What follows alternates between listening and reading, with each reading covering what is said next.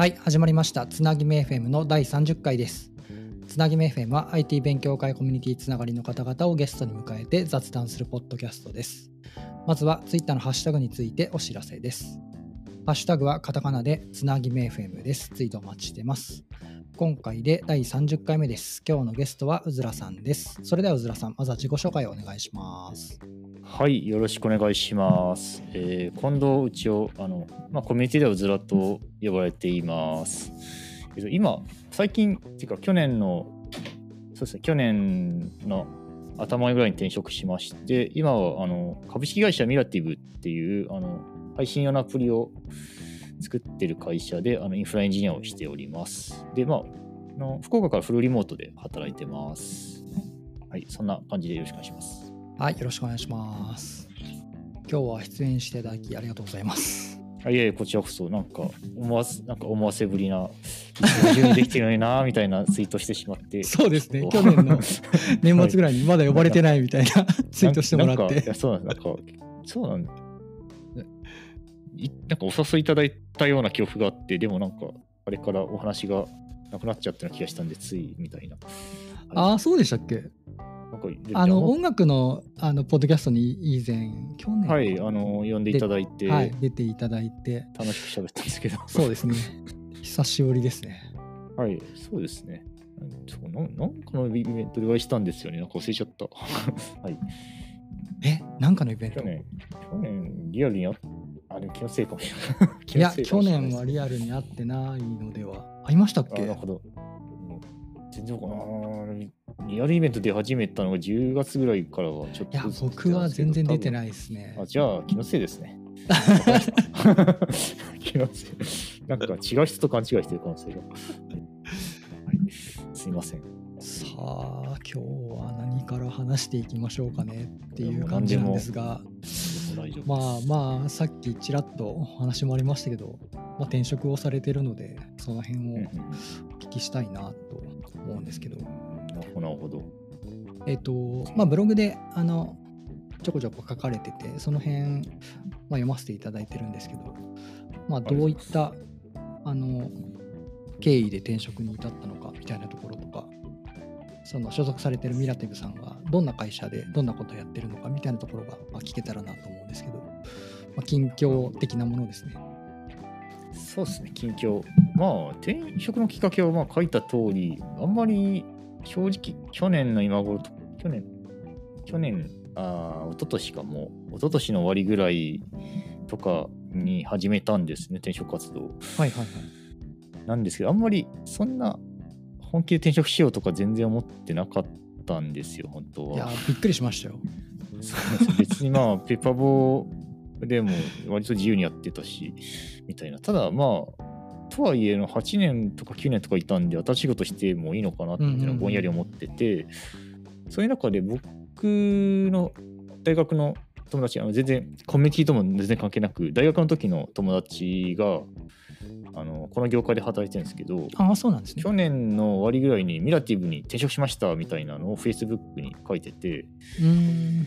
なんか結構いろいろ転職してる人ではあったんですけど、なんかまた転職したんだって思ったんですけど、その時は。で、ちちょっとまあ微妙にいろんな会社調べてる時だったんで、そのミラティブって会社を調べたらちょうど何ですかね、リモートのポジションがあるし、何ですかね、そのだからその友達、瀬山って言うんですけど、瀬山、うん、まあ、めっちゃから呼び捨てでいいか。瀬山とは、あのなんか、結構大学の時、まあ、割と仲良くしてて、まあいつか一緒に働けたら面白いよねみたいなことも、まあ、つい社会人になってからも言ってた人なんで、まあ。ちょっと受けてみたら面白いのかなって思って、選考に進んだのが、まあ、ききっかけではあります。うーんで。そのタイミングで他の会社も探し、いろいろ受けたりはしたんですが、うんうんまあ、結局ミラティブに決まったという感じではあります。うんミラティブさんってどあ配信って言われましたけど、具体的にははいどういうことをやられてるんですかね？えー。とまあ、モバイルゲームに特化した配信で、あの特徴としては、まあ、ボタン一発でほとんど準備なしであのゲーム画面を配信できるまあ、一般的な配信サービスってまあいろいろありますけどやっぱり結構機材を揃えたりとか OBS 設定したりとかちょっと敷居高い感じはあるじゃないですか。だからそれ ミラティブの場合はそれはもうあのボタン一発で、まあ、ちょいちょいってデフォルトの設定をすればできるみたいなところがまあ売りで、まあ、ななおかつなんか雰囲気的に結構ななんか SNS っぽいところまでというか、まあ、結構友達が増えていくような感じの雰囲気もああったりしてそう,、まあ、そういう感じの、まあ、いわゆる普通にゲーム配信配信？ゲームと配信に雑談したりするっていう感じのサービスですね。はい、そうのん。スマホゲームとか PC ゲームとかっていうと全部なんですか？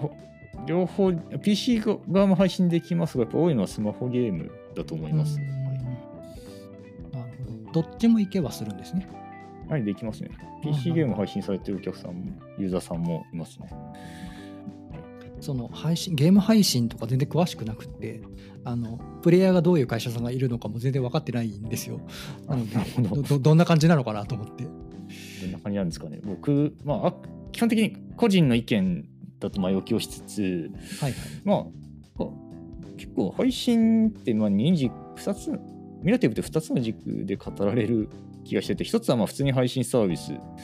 はいはい。だから、まあ、大手だと、それこそ YouTube ライブ、Twitch とかうんうんになって、まあ、あとは、なんだろうね、まあ、普通にショールームとか、そういう、なんですか、まあ、ライブストリームというか、まあ、あの、なんか人、人が、普通の、普通に人がゲーム、ゲームとかをみんなに見てもらいたいから配信しますみたいな。それで、まあ、時々スパチャをいただいたりして、まあ、収益化してる人もいるみたいな、そういう世界が一つと、もう一つ、ミラティブの特徴として、絵も持っていって、アバターを作れるんですね。だから、それこそリアリティとか、アバターを作って喋るみたいなサービスで、そっちもそっちで結構出てるんで、まあ、そっちの軸でも楽しめるサービスっていう感じですね。うんまあ、実際いろいろ、あの、エマモの衣装とか、あのアバターで売ったりしてます。はい、配信とそのアバターとみたいな感じなん、ですか、両方、両方の軸、今のところ両方の軸で、まあ、プラス最近はゲーム、なんか配信に特化した機能を持ったゲームみたいな、なんか、例えば、まあ、普通にオンラインでゲーム配信してても、なんか、例えばなんか、感感染者さんが100人何人いても、まあ、普通ゲームに影響しないところを、なんか感染する方々が投げ銭じゃない投げ銭って言ったらあれですけど、あの、なんかアイテムをアイテムその場で購入して、あのプレイヤーに、プレイヤーになんかなんかお布施、お布施じゃないですけど、応援してあげることができるみいたいな、そういう仕組みを持ったゲームを作作ろうとしたりはしてますね。ゲーム自体の開発はメインってわけではないんですよね、じゃあ。まあ、ね、まあ、メインの一つとは位置づけてますが、そういう人ばっかりじゃない。まあ、人数で言えば結構まだまだ少ないって感じですね。会社の規模ってどれぐらいなんですか？あ人数本当に的に。ザあスタートアップなんですけど、それなりに増えて、100人は結構超えてるって感じですね。100なるほど。はいってないんじゃないかな。はい、エンジニアも結構、何人いんだろう、エンジニア。まあ、3、40人いるんですかね。あのー正直、モバイル系の方々全員は全然把握してなくてっていう感じなんですけど、まあ、全員入れて多分4、50人はいそうな気がする。はい、確か前もゲーム関連の会社いらっしゃいましたよね。あそうなんです。僕ペファゴの前はエイミングですよね。って会社にいまして、うんそこは、まあ、あのいわゆる 10年も前ですね。だから、うんまさにソーシャルゲーム全盛期って感じでしたね、あの時は。まあゲゲームの会社でそのなんか違いとかあります？その以前所属してたでもなんとかね。根本的とか似てる、やっぱりペパボとかとはちょっと違うんですね、ゲームゲームとかエンタメをやってる会社って。そう僕全然わかんなくてそのゲーム携わったことがなくて。やっぱりエンエンタメやってる会社って 2C の最先端なんで、まず、はいはいまずあの開発者、開発している側も普通に自分のサービスとかゲームやってるうんうんうん。ので、すごいサービスとの距離がめちゃくちゃ近いなるほど。し、やっぱりあのユーザーさんが結構し、なんつうか、ありがたいことにシビアなんで、バンバン、やっぱり不具合とか出すとバンバン反響が来ちゃうんで、まあ、結構しっかり、結構課題に向き合ってやっていかなきゃなみたいな感じの人は多いですね。あと、なんだろうな、なんか、なんか、仕事が好きって人がめっちゃ多いのを 共通してるかもしれないですね。はい、それはイメージ的にですか？イメージとか、まあ、実際、ミラティブは仕事好きな人多いし、ゲおー。ーミングの時も結構多かったから、なんか、仕事、なんかカルチャーなんですかね。カルチャーはあるんですかね。まあ、わかんないんですけど、えー、面白い。その会社変わられてここが大きく変わったなみたいなところって何かありますか？なんか、まあ、完質と完全に IC、いわゆるインインディビジュアルコントリビューターですか。なんか、普通の社員になった感じがして、なんだろう、まあ、フォーの時も別にマネージャー、部下とかいなかったんであれですけど、なんか、普通、なんか、ペパーボの時、そんなに、技術基盤っていうところで明確なにこれを達成しようみたいなって意外とそんなに言われてなかったんですけど、はいはい。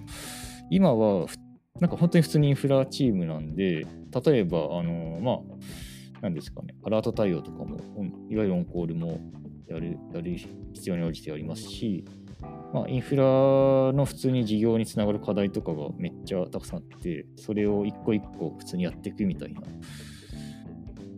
感じがあって、まあ、一方で例えば採用とかはもう携わらない携わ僕は携わってないんですよ。うんうんなんかみたいな組織とかはやってなくてみたいななんか前前は結構組織みたいなところもやったりしたというかもう全然不定形の業務がいきなり降ってきたりとかしてたんですけど今は本当に技術に集中してやってるなって感じはします。なるほど。そうなんですね技術スタック的なところとかの違いあはどそうなんですかあーまあミラミラティブは結構絞ってるっちゃ絞ってますね。言語は Go、Go 言語、ほぼ言語なるほ Go 言語だけ、あ、まあ、バックエンドとインフラは Go 言語だけですね。フロントはもちろん普通に TypeScript と、あと React かな、 React 中心な感じになってて、まあ、でインフラも基本的には GCP に寄せてて、配信部分は、あのちょあのオンオンプレも使ってるっていううん感じですね。で、まあ、まあ、あと、まあ、あんま別に隠してないんで言うんですけど、ちょっとパールの資産っていうのがあって、それをいい感じにハンドルして減らしていくっていうのも一つの、まあ、うんお仕事ではあるかなってところですね。なるほど。具体的にその、まあ、技術スタックの話は今していただきましたけど、もっと細かく、ななんですかね、やってる内容っていうのは、まあ、まあまあ話せる範囲ですけど。あ、いや、全然、なんか、どなんかひ、ひっそり候補にも言わず話そうかと思ってるんで、隠すようなことは全然ないと思ってるんですけど、えっと、まず、まあ、インフラチームとしてやってることを話すと、まあ、まあ、基本的には運用をちゃんと安定化させようっていうのと、うんうんうんもうミラティブのアクセスがもうちょっともっと増えても全然平気なようにしましょうみたいな2つの軸があるのかなと思ってて、あと、まあそうですね、あのアーキテクチャ的にまあ安定はしてるけど、ちょっと古めの技術とかもあるんで、そういうのを新しくしようっていうのも、えーと一緒にやってるって感じですかね。具体的には、ちょっと今、なんか結構前、そうですねキャッシュ、まあ、ちょっと地味なんですよ。キャッシュ周りとか集計システムを改善してて、なんか、うんあのー結構メモキャッシュ利用大規模に、なんかまあ、あの まあ、この辺の業界ではよくある大規模なメモキャッシュ利用を運用してたり、はいはい。あと MySQL とかにも結構複雑なクエリ投げたりしてるんですけど、その辺をい一挙に手掛けるようなミドルウェアをちょっと内製してたりします。レディス互換のプロトコルにはしてるんですけど、もうちょっとレディス、まあ、なんかクラスタリングができるようにしていたりして、まあ、一応いろんなアクセスが来ても横にスケールできるようにしたり、あと運用が楽なようにしたりみたいなミドルウェアを内製で作ったりしてます。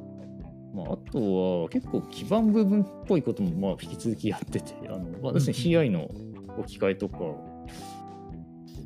C- CI がちょうど某サービスからあのクラウドビルドに移そうとして、なんか、まあ、あのあんまり名前は言わないようにしてるんですけど、タイムリーな感じで置き換えがのタイムリーなところ。はいはい。はい。今日、今日タイムリーなやつですか？あの別に、うん、シシンプルに Google カードに寄せてコストメリット出そうってだけなんですけど、まあはいはいタイムリーでしたな。それをやってたり、いや、今日、今日びっくりしました。ね、ね。大変だなって思いながらぼ僕は、僕はちょっと直接担当しなかったんで、あの同僚がすげえ、なんか、いや、うーんって感じですよ。今日びっくりしましたからね。あはははは、みたいな。あまあ、でもそんな、はいでだからちょうど、某サービスから、で、デプロイも某サービスしてたしてたところを、デプロイだけはクラウドビルドに、あの、去年直したんですよ。僕うんうん僕が。僕が直した。僕ので、仕事がちょっとへ、黒の仕事がちょっと皆さんの仕事が減ってよかったなって思よかったなって感じですね。ところですね。だからデプロイ結構えぐいですからね、権限が。そうですね。いろいろ渡さないとデプロイできないですからね。てかまあね、デプロイ、デプロイこそ Google クラウドにデプロイするんだから、 Cloud Build でやった方が楽のもあるし、うんはい、まあまあまあ。とかを、まあ、とかはやりました。あとなんだろうな、まあ、そろそろアウトプットしようと思うんですけど、ブロ VPN の仕組みを置き換えたり、お。なんだろうな、あの、VPN。あのーいわゆるアプライアンスで VPN 買って普通に使ってたんですけど、うん。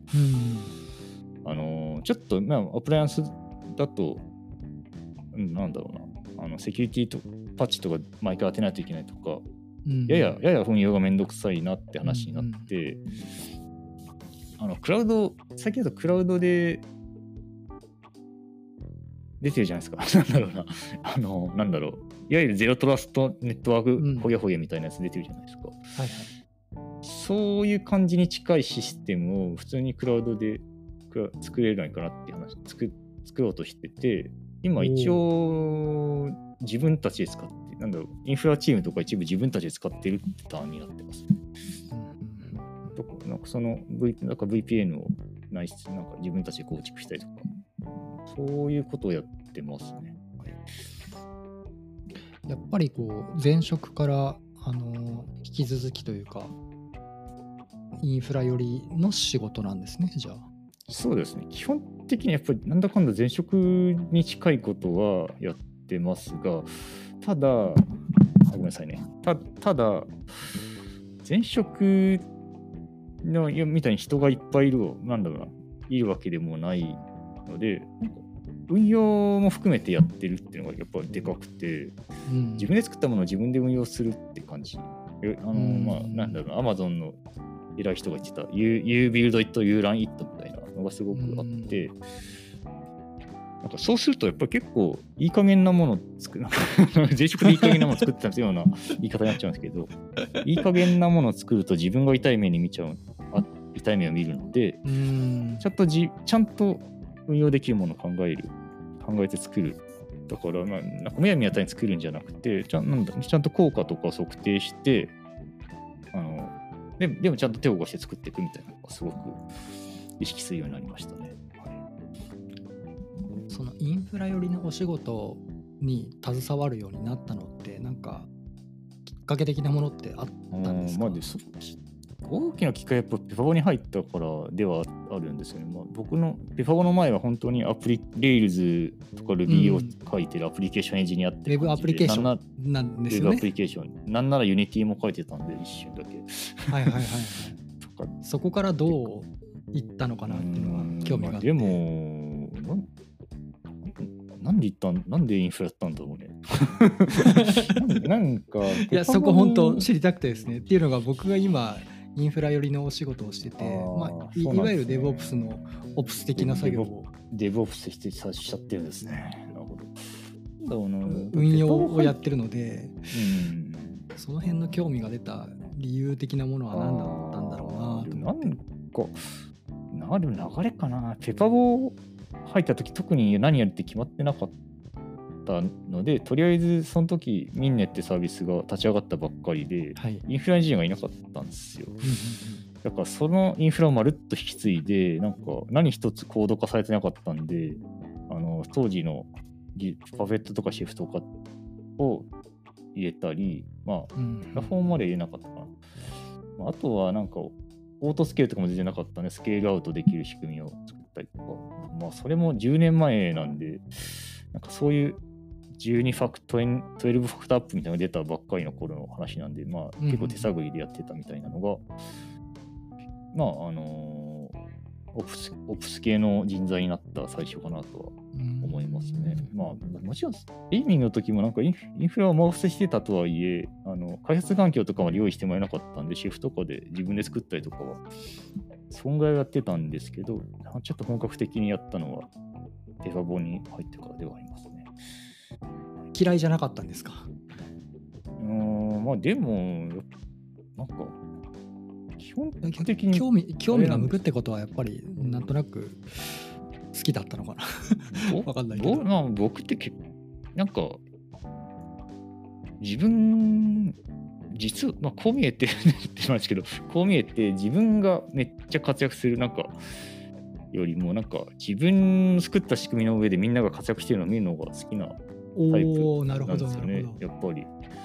だからなんかいい感じの基盤の上でみんなが活躍してるとうんうんやっとるなみたいな気持ちになるのなるのが一番好きなタイプで。だからだからまあまあペパボーとかでもすごいアプリケーションエンジニアとしてすごい人が結構いたんでそういう人たちがもうどんどん機能を出せるようにインフラをしっかり整えるとか。まああとまあなんかインフラを1個作るとたくさんの人開発者が使うじゃないですか。はいはいなんか例えば僕が開発者として10のユーザーに幸せに10のユーザーを幸せにしますっていうよりも10人の開発者を幸せにして100人のユーザーを幸せにする方がなんかスケールアウおーおーおーおートスケールするくね？みたいな 気持ちがあってで僕はそっちの方が多分得意なのかなって思うのでなんかどうななんとなくそういう道を選んだりしてます。なるほど、はいまあ、インフラの話ともあの重なるんですけどコンテナへの興味が出たのは何故なんですか？あーまあ、でコンテナは これこれもいろんなつながりがあってって感じ。で、まあ、昔松本涼介さん松本リーさんと働いててはい。なんか松本リーさんから松本リーさんの元同僚なのかな？のあの加藤さんっていう日本のコンテナの第一人者みたいなおじさんがいるんですけど。加藤さんを福岡に呼んでコンテナの勉強会してもらいましょうみたいな話があって、それがなんか、あのな何年だかな、なんか2015年とか、その辺の時に実現して、うんうん。まあ、僕、その時、まあ、普通に Docker は使えるけどみたいなレベルだったんですけど、そこで加藤さんからコンテナの内部はこうなってるんですよみたいな話をめっちゃ聞いて、うんうん。で、なんかちょうどその時に、松本さんから MLB の話も聞いてて、なんか MLB めっちゃ面白いんですよって言われてて、じゃあ何かに使えないかなと思った時に、なんかコンテナ、コンテナ、その時に加藤さんに言われたのが、なんかコンテナは1個のコンテナ、なんかコンテナコンテナ .new で作るっていうよりは、なんていうか、カーネルのち、Ruby、Linux カーネルの小さな機能を組み合わせて作るんですよ。で、そこが面白いんですよ、みたいな話をしてて、なんか、それは確かに面白いなって思ったんですよね。なんか、まあ、レゴレゴっぽく小さな機能を組み合わせた大きなものができるみたいな。で、そでそういう内部の話を聞いたら、なんか、ちょっと自分でも作れそうな気がちょっとしちゃったんですよ、ね。おおそうなんだ。今の今でいう自作ブームの先駆けみたいな、はい。知らんけど。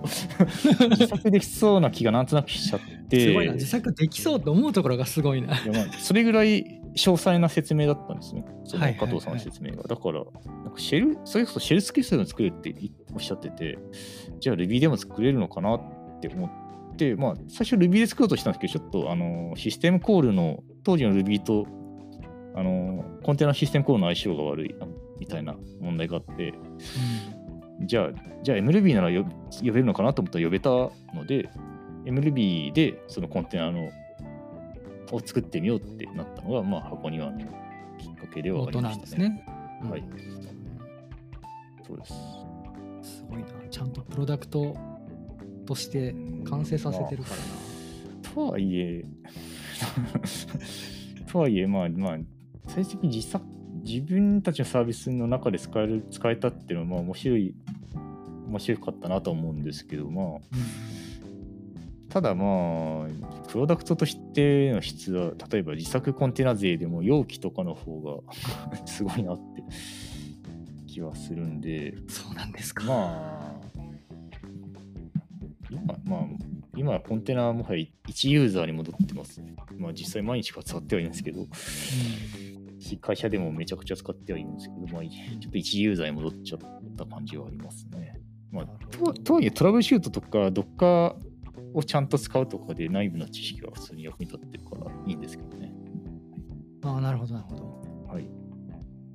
なんだろう、例えそうですね。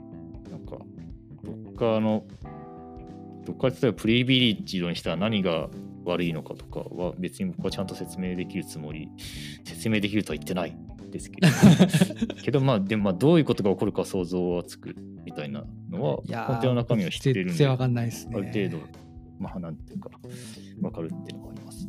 はい。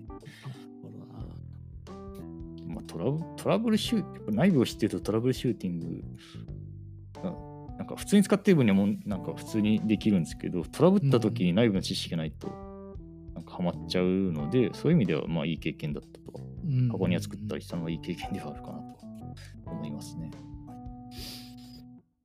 いや、近況の話からいろいろ聞けたので面白かったですね。いえいえ、何でも話しますよ。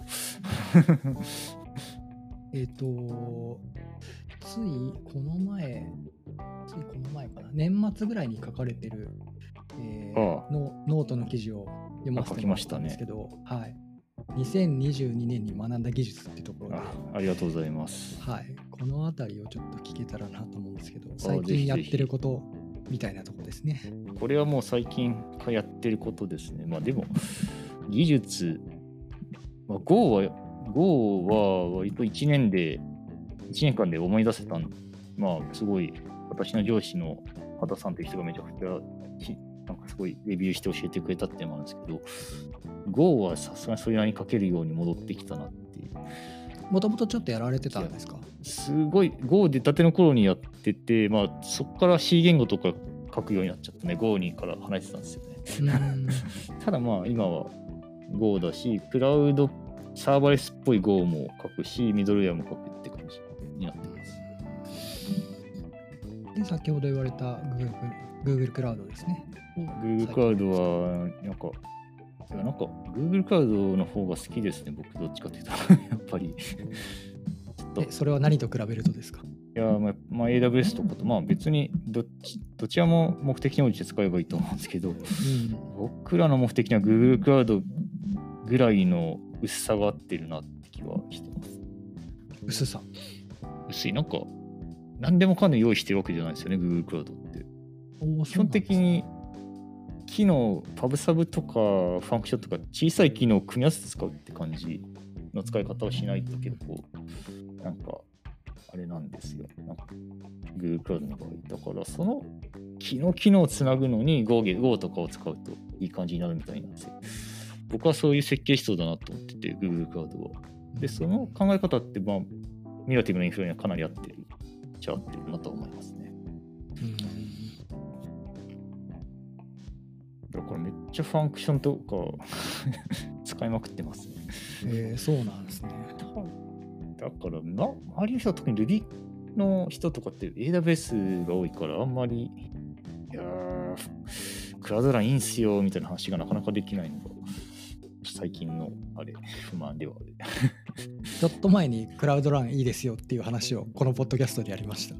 ああ、いやいや、クラウドランもいいん、クラウドランいいんですが、いいんですが、ななんか、まだ、クラウドファンクションで間に合ってる範囲のことしかまだやれてなくて、まだ使えてないけど、そうそう使おうかなみたいな感じですね。えーまあ、ミドルウェラフトっ。て何ですか？ラフト。ラフトはなんか分散システムの技術で、えっと、なんて言えばいいんだろう。僕もこれ間違ったこと言ってる可能性が あるんですけど、僕の理解だと、リーダーとフォロワーをか、あの、リーダーとフォロワーを、なんか、あのいい感じに決める技術っていうか、なんか、サーバーが3台いたときに誰がリーダーで誰がフォロワーかをいい感じに決めてくれる技術ですね。で、リーダーとフォロワーが、なんだろうな、リーダーとフォロワーが決まると、レプリケーションがうまく決まるんで、うん。あのたくさんのサーバーに同じデータを配ることができて、結果的にスケールアウトするストレージが作れるみたいな、なんだろう、ちょっとね、自信がない説明ですが、そんなイメージを持ってます。初めて聞いたキーワードでしたね。分散システムなんだ最近の流行りの技術すげえラフト使っててなんだろう NewSQL っていうじゃないですかはいはいはい。NewSQL みたいなやつご存知ですか？なんだろう。えっとユガユガバイトとか、まあ、タイタイ KV、TKB、TDB みたいな。TD なんていうの？かなタイ DB かな。なんか MySQL 互換だけどすげえスケーラブルな DB がありますよ。みたいなのっていくつかあるじゃないですか。はいはいはい。あるんですよ。それの後ろ側はラフトだったりしますね。あとまあ、一番有名なラフトを使ってるプロダクトでコンサルやつがあって、なんだろうな。なんか、いろんなサーバーに入れて、あの、なんか設定を共有したり、サーバーが追加されたらいろんなところに通知を簡単にしてくれるみたいなエージェントがあるんですけど、それもそれ、ラフトでデータをハシコープのやつですね。それ結構昔からあって、はいはいはい。それもラフトだし、まあ、Kubernetes のバックエンバックデータを保存するエトセエトセエトエトセ D、エトセ D って呼んじゃうんですけど、日本人だから。エトセ D とかもラフトで共有してるはずですね。うんだからまあ、データをいい感じに壊れないように、オンメモリで保持するみたいな。これ結構ラフトを使ってる。これは全然知らなかったな。そうですね、なんか思ったよりは、基本的な考えはシンプルではあるので、使いやすいかなと思います。使いやすいと言っても癖はあるんですけど。だから、ラフトは普通に使って、はい。先ほど言ってた VPN の話と、VPN のワイヤー、まあ、ワイヤーガードは VPN サクッと、サクッと作る国って感じで、そんな、そんなに言うことはないんじゃないんですが、それとメムキャッシュ D ですね。これはさっき言ってた話です、ね。この辺はメム、なんか DB の運用にちゃんと入ったのが、まあ、ほぼ初めてなんで、最初は怒られながら、やりつつ、怒られながら。いやいや、全然怒られますよ。そうなんですか？いやいや、怒られるってことじゃないですけど、間違いは間違いってちゃんと指摘してもらえるって感じですね。だから、D、DB のここは、ここはわからない、ここはわからないんですね、みたいな感じでしっかり教えてもらえたんで、まあ、だからマイ、メメラティブとか普通に MySQL クラスタリングしたりしてるのと、あと、MySQL でこういうクエリを打ったらやばい、良くないとか、うんうんうんなんかそういう本当基本的なところから徐々に学ばせていただいております。はい。で という感じです。全然 DBA というには程遠いんですが、まあさすがに1年間でそれなりにはできた気がする。最近じゃあ Ruby からは離れてるんですか？そうですね。ぶっちゃけ。ぶっちゃけ。そう。ぶっちゃけそうですね。パール、なんならパールの方が書いてる。あ そうなんですね。書いてる、直してるぐらいですけど、1から0から書いてない、さすがに。そうなんだ。なんか、なんだろう、DNA からの伝統なのか、ちょっと、クラウドフォーキャストとか、ちょちょっと前のミドルウェアが使ってて、まあでも、 CloudForecast はめちゃくちゃ安定してて、これはこれでいいなって気持ち派なんですけど、うんうん CloudForecast は Perl なんで、プラグインか、プラグインを書いたんですね、 CloudForecast の自作ミドルのために、監視のために。それとかは Perl でした。ただ、 Perl っつってもやっぱ DSL、いわゆる DSL だから Ruby、まあ実質 Ruby 実 Ruby。です。実質パ Perl は実質 Ruby ですか？もうほんとそうです。ちょっとアットとかドルが多い Ruby みたいな。ドドドル。ノリで確かに。アットとかドルがめっちゃ多い。あと、あのーセミコロンが必要な Ruby ですね。なるほど。めちゃくちゃ面白いんですけど。そうですかね。そうですね。ななんだろう。で、まあ、レガシーのシステムが Ruby だったら僕もうちょっと早く活躍活躍できたんじゃって気にならないことはないけど、まあ、向き合うしかない、 Perl に。はい、クラウドフォーキャストって、あれですかね。あの kazeburo さんが作られたやつで、まあ mixi とか大きいとこで、多分 DeNA でも使ってる。監視ツールですよね。監視、可視化ツール、まあ、可視化か。とプロメ、 Prometheus とか、昔だと Zabbix とか Munin とかああ、そういうはいはいはいはい。なるほどなるほど。まあ、クラフォアは勝手にデータ取ってくるのがいい感じでも実プロメテウスとほぼ同じなんですけど、プロメテウスはちょっと重い やっぱ重いんで、まあ、今んところクラウドフォーキャストでいいかなっていう感じです。うんまあ、一部は使ってるんですけどね、プロメテも。はい。この辺をやってたと。そうですね。内視監視。あとまあ、普通になんかサーバー落ちてるとかロ、ローアベ高いとかは、これこれは実は内製のフレームワークを持ってて、それをいじったりしてました。それは Go で作られてます。うん今年は何をやっていくんですか？今年は仕事で生き延びるっていうのがまず大前提なん にある。めっちゃ大前提にあるって感じです、ね。はい。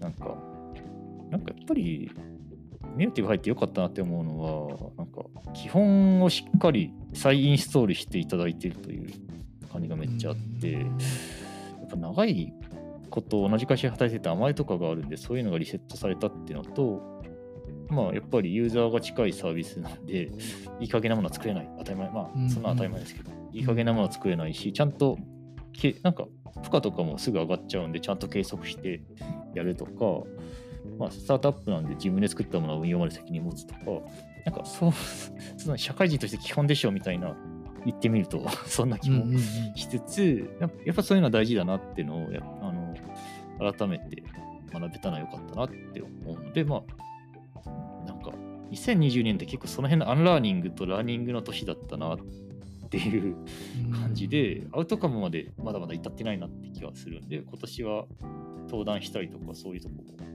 もやりたいし、ちゃんともっといろいろいい感じにしたいなというのがまず一個あります。うんで、まあ、まずそれはやりたいんですけど、まあ、普通にやっぱり新しい技術もやりたいんで、なんですかね。一番一番決めるのは WASM、ウェブアセンブリウェブアセンブリね、やっぱり。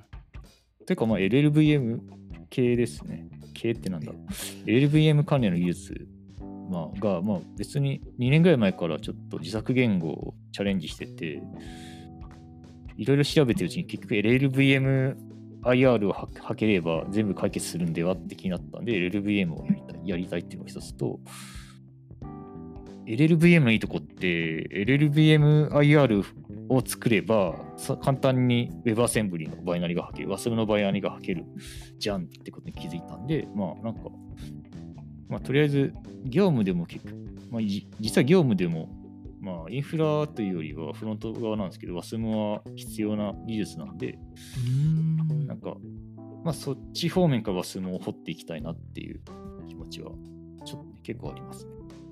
あとあれか。この辺全然詳しくないんで。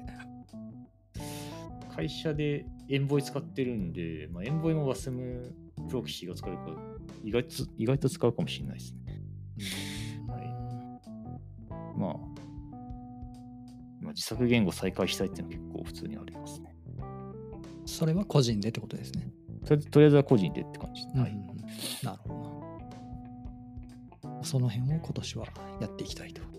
やっていきたいですね。なるほど。それでは技術の話をいろいろしてきたんですけど、はいはいはい。コミュニティの話をちょっとああ、しましょうか。コミュニしましょう。しましょう。しましょうと言っても、どんなことを聞きたいですか？コミュニティ活動ってちょっと離れてたりするんじゃないですか？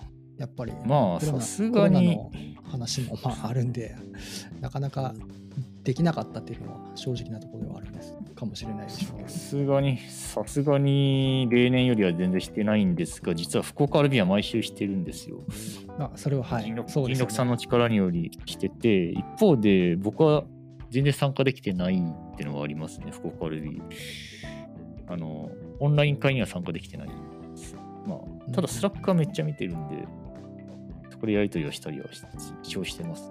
あ Ruby 関係の Slack の Ruby 関係もそうだし、あのあ僕実はありますね。 ruby-jp っていうのがあるのと、なるコミュニティという意味では、あのフィヨルドブートキャンプにほんのり関わっているというか、なんか、なんだろうな。なんて言えばいいのか難しいんですけど、フィヨルドブートキャンプの Slack みたいじゃない。ブートキャンプって、あれは、あれ、な、なんなんですか？僕、わからなくて。あれはプログラミングスクールですが、限りなくコミュニティに近いプログラミングスクール。スクールなんですか？スクールですよ。だってサイサイトの説明にも現場の即戦力になれるプログラミングスクールと書いてあるので、スクールなんですよ。スクールなので、生徒さんはあのお金を払っていただいて入るみたいな。ただまあ、コミュニティの変な人をたくさんなんか集めといて、その人たちと触れ合いをさせようみたいなコンセプトがあり、僕の僕もその変な人枠であのディスコードに居ついてるっていう感じですね。変な人枠。そうですね、なんか、こん逆、なんだろうな、プログラミング、そうですね、プログラミングに変なイメージがついちゃうんじゃないかっていう恐れもありながら、あの、フィヨルドブートキャンプのディスコードでタイムズチャンネル作って好き勝手なことを喋ったりしてるみたいな、なんだろう、そんな感じですね。まあ、そそこはコミュニティといえばコミュニティかもしれないですね。だからオンラインになっちゃいましたね、やっぱ。そうですね。いろいろオンラインに変わりましたもんね。まあ一応ワクチン打ちまくってるんでオフラインもぼちぼちやろうとは思いつつ、まあオフライン、 in person でやると、 in person でやりたいって人が集まらないといけないんで、なかなかそれもそれで難しい。めちゃくちゃ少人数になってくるみたいな。コミュニティとはちょっと違うかもですけど、はいはい。大名エンジニアカレッジっていうのはどういう活動なんですか？こっちもね、手伝いたいんだけど、本当に時間がなくてできてないっていうのが。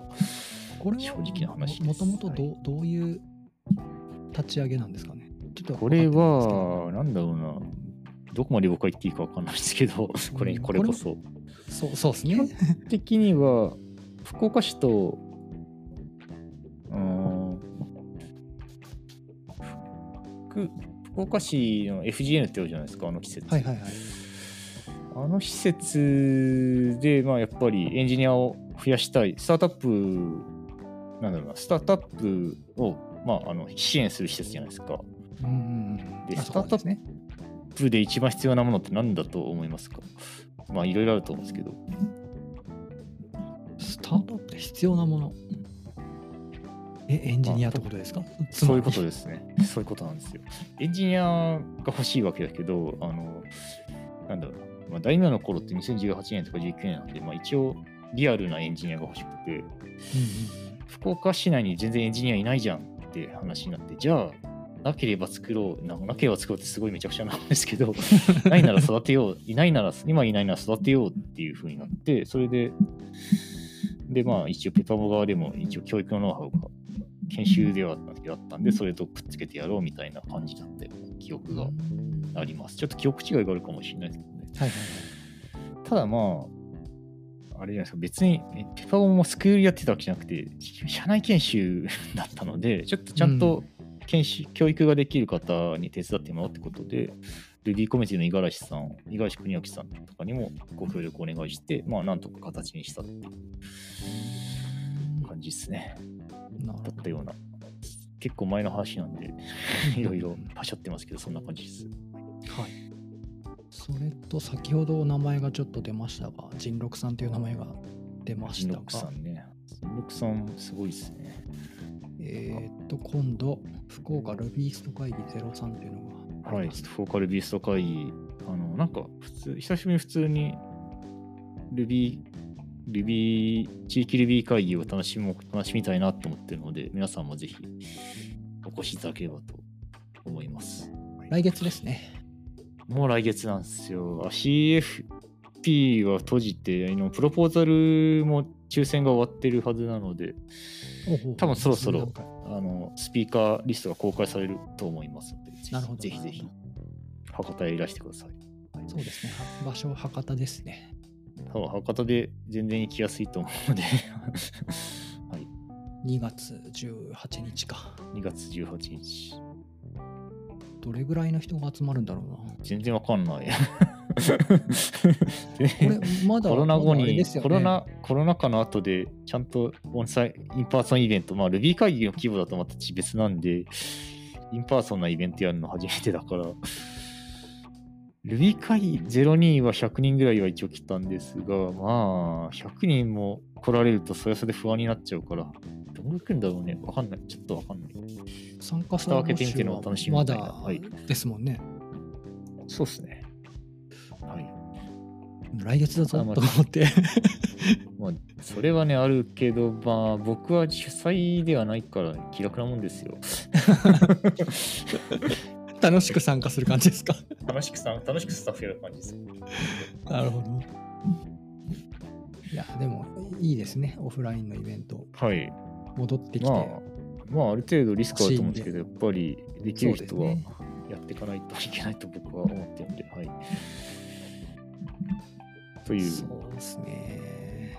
いや、我々、PHP 勢も来年、あ、来年じゃない、今年か。噂、あカットないかもしれないですけど、噂によると、あの、あの、噂によると、清家さんが何かするとかしないとかって話いがあします、します。清家さん、今やってます。やっちゃってる。すごはい、い。やっちゃってます。かなりやっちゃってます。やっちゃってるんだ、いいな。準備中です。すごい盛り上がるといいですね。そうですね。なんとか今年、リブートをかけようというね。意気込みです。都内もそうだけど、福岡はちゃんとそういうのリブートしようって動いてるから、やっぱ福岡はいいなと思いますよ。箱もたくさんあるし。はい。ね長くかかりましたよ。え。待ちました。はい。やめとこうって言って、まあ、まあ結構待ったおかげで安全。安全第一ですからね。そうですね。安全第一ですから。はい。はい。えーっと、コミュニティの話がいろいろできたんで、別の話題に行きたいんですが、どうしましょうかね。そうですね。まあ、サクッと、あと数分で、数十分、十数分で終わる感じの話題そうがですね。ちょっと話足りないんで、ですかね。はい。何の話しようかな。まあ、仕事以外のことでも全然いいんですけど、仕事以外ってやっぱ、ゲームとか。おゲーム、ゲーム最近何やってるんですか？いや、もうスプラトゥーン3ですね、完全。スプラトゥーン3めっちゃやってます。だ子供はポケモンもやってますよ。ほうほうほなんか、子供が9歳なんですけど、上の子は普通に自分でポケモンやれるようになってて、う。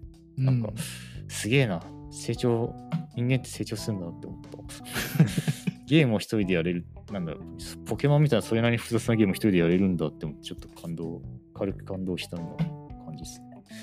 理解力が違いますよね、ゲームに対する。そう、なんかちゃんと、なんレベル上げてるし、戦略立てて、ポケモン組んでるし、すげえなうん感じですね。なんでただ、まあ、下の子はちょっと奥さんに手伝ってもらわないとできないっぽい、できないというか、うんレベル上げを自分でしないんで奥さんがやってるんですけど。ひどい。めっちゃひどいんですけど。そうっすね。なんか子供たちはポケモンですね。で奥さんもポケモンに寄ってきてるんで、なんか僕ポケモンあんまやんない、あんまやれ、あんまり通ってなくて、最近会話の端々が全部ポケモン、なんか日常の例えとかはポケモンの技になってて なるほどこれはちょちょっと俺乗り遅れてるみたいなの感じるとやんないと分かんないんじゃないですか。やんない、ちゃんとやらんと、近代ポケモンとか全然わかんないです、僕。赤緑をちょっとやったので、なんかやんなくなっちゃったんですよね、僕。実は。勉強の、勉強会が必要かもしれない。ゲームの？ポケモンの？ポケモン、絶対ね、もうやる盛り上がると思うんだよな。思いや、そう盛り上がるでしょ絶対にやるとめちゃくちゃ盛り上がるん発表します、LT しますってめっちゃ出そう。う。いると思いますね。めちゃくちゃいると思います。っていうか、ゲームよくやる時間ありますね。忙しいんじゃないですか。うんやばい、本当はないと思うんですけど、やってます。本当はないはずなんだけどやってる。ないはずなんだけどって。なぜかやってます。はい。で、そう、でも、でもでもちょやっぱりそんなには、いや、2、ポケスプラ2とかめっちゃやってたけど、そこまではそのレベルではやってないですよ。あ全然、はい。まあ、余った時間を見つけて、まあ、やってるぐらいの感じですかね。まあ、なんていうか、きやっぱり、普通に忙しいから切り替えがしたくて、そうですね。まあ、スプラで切り替えてるみたいなので、スプラで切り替わらない時もある。負けが込んで切り替わらない時もあるから、それはなるほど。ですね。スプラの前は試練やってましたね、なんかでも普通に。はいはいはい。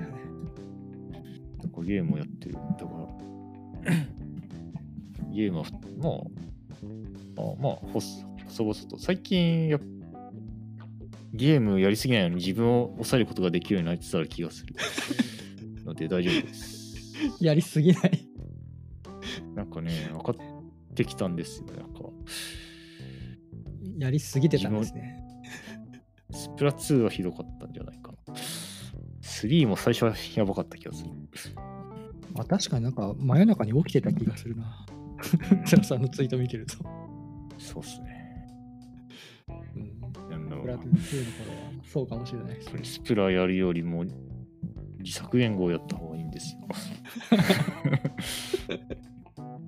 しかし、切り替えながらやらないとですね。切り替えが必要、更新する必要があるので、はいはい。そうっす。なんか趣味らしい趣味ってゲームになってくらいですかね。まあでも。まあ。ゲーム以外はそんな趣味っぽいこととかうー。ん、まあ、去年、久しぶりに旅行行って、それは良かったです。いいですね久しぶりには僕全然旅行行かない人なんですけど、うんうんなんか、九州の、九州も全然回ってなくて、九州で行ったことあるの、多分、福岡は、福岡とか北九州は、それはよく行ってるんですけど、うんあと鹿児島、まともに行ったの鹿児島ぐらいかな。あと熊本が、一回出張で熊本行きました。ぐらいだったんで、長崎初めてだった、さっき去年。おお、そうなんですね。こはいの地元ですね。あ、そうなんですね。はいで長崎市内でした。普通、市内で、まあベタベタな、なんだろうな、中華街寄って、平和公園あとか、原爆記念館を見て、あと、あ、稲佐山見見ました。はいはいました。夜景が、この、なんか寒かった気がするけど、地域地域の終わりに。9月ぐらいに行ったのかな。あれ ?9 月じゃない ?5 月か。どっちだっけ ?5 月かな。5月ぐらいに行って、まあ、夜景を見て、子供がめっちゃ、なんか、あんま結構早く寝るんですけど、稲佐山登るときは普通に遅くまで起きてたんで、子供が眠そうな感じで。はい、旅行いいですね。旅行もちょっとずつ、なんか、行っても全然、いいいいっちゃなんか、いいというまあかあれですけ気ど、をつけれる。気をつみんな気をつけるようになったから、そんなに、そうですね。なんだろうな、毎毎週行かなければ大丈夫でしょみたいな。うんだから、まあ、今年もね、旅行はしたい。まあ、景気悪くなっちゃったからだけど、旅行はしたいですね。おい次は大分とかで、なんかそれなりにホテルを良くする方向で攻めるっていうのもありかな。うんホテルか旅館を。いい旅館でゴロゴロして、スプラする。うん縄バトラーをするみたいなのもいいし。なんかでも僕、本当は行きたいとこがあって、北海道行きたくて、ほ ん北海道行ったことあります？それこそあれですね、PHP カンファレンスが北海道であった時に行きましたね。あ、なるほど。最高だなと思いました。カンファレンスありがたいと思って。レディーって北海道もまた聖地っちゃ聖地で、あそうなんですね。2010 10年とか10 2012年とか？11年とか？その時に一回北海道でやったきりやってないんですよね。今年も今年も長野県だし。なんか2010何年だっけ ?7 年か。8年ぐらいに、すごい各地で PHP カンファレンスやってた時があって、はいはい。その時にねありましたね。いろいろ回ってましたね。いやーそうなんですよ。カンファレンスに過去つけていろいろ回って、あれはすごい楽しかったです。そうっすね。北海道。まあとりあえず普通に旅行で行きたいなっていうのはうん。あるんですがいいと思います。ただ奥さんはすでに34回行ってるとか言って言っててあ そうなんだ。なんだろう。北海道行こうよって言ったら、いや、私はもう十分行ってるからって、いや、俺は行ってないけどって。会会話をいつもする。はい、北海道押してください。そうですね。修学旅行北海道とか言ってたし。いやー美味しいもんがたくさんあると思うので。そうですよね。だって、ふるさと納税とかも、もう北海道ふるさとですかね。わかる。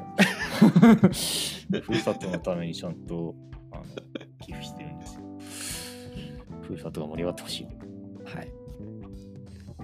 でロイズとかいいですよ。ふるさと。ロイズがふるさとか知らないんですけど、ふるさとが、ふるさとがロイズの地元だったらロイズとかめっちゃいいのでおすすめです。普通にロイズは美味しいと思います。なんかめっちゃ美味しい。心が豊かになる。あの チョコの、チョコのポテトが美味しいです。めっちゃ美味しいですよ。はい。もちろん六花亭も、うん、六花亭もふるさとなんで。六花亭もふるさとなんだ美味しい。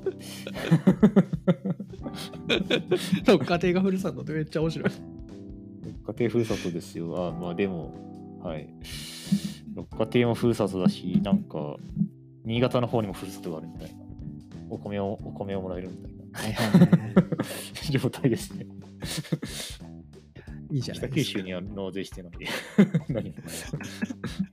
真のふるさとには納税してないんですけど。さて。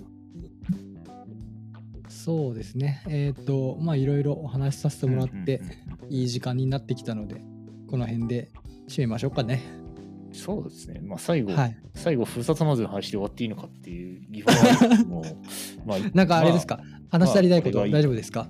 いや、いやまあ、でも、多分どんどんグダグダになる気がするんで、この辺で切り上げた方がいいという説があ了解です。る ので、はい、まあ今日はこの辺にしましょう。了解です。はい。はい、では、えっ、と、第30回はこの辺で締めさせてもらおうと思います。切り板なのにこんなんでいいのかしら。大丈夫です。全然問題ないです。わかりました。すいませんでした。はい。はい。えー最後にもう一度、ツイッターのハッシュタグについてお知らせです。ハッシュタグはカタカナでつなぎめ FM です。ツイートお待ちしてます。はい。ということで、今回のつなぎめ FM 第30回は、うずらさんをお迎えしてお話しさせてもらいました。今日はどうもありがとうございました。ありがとはい、ありがとうございました。うございました。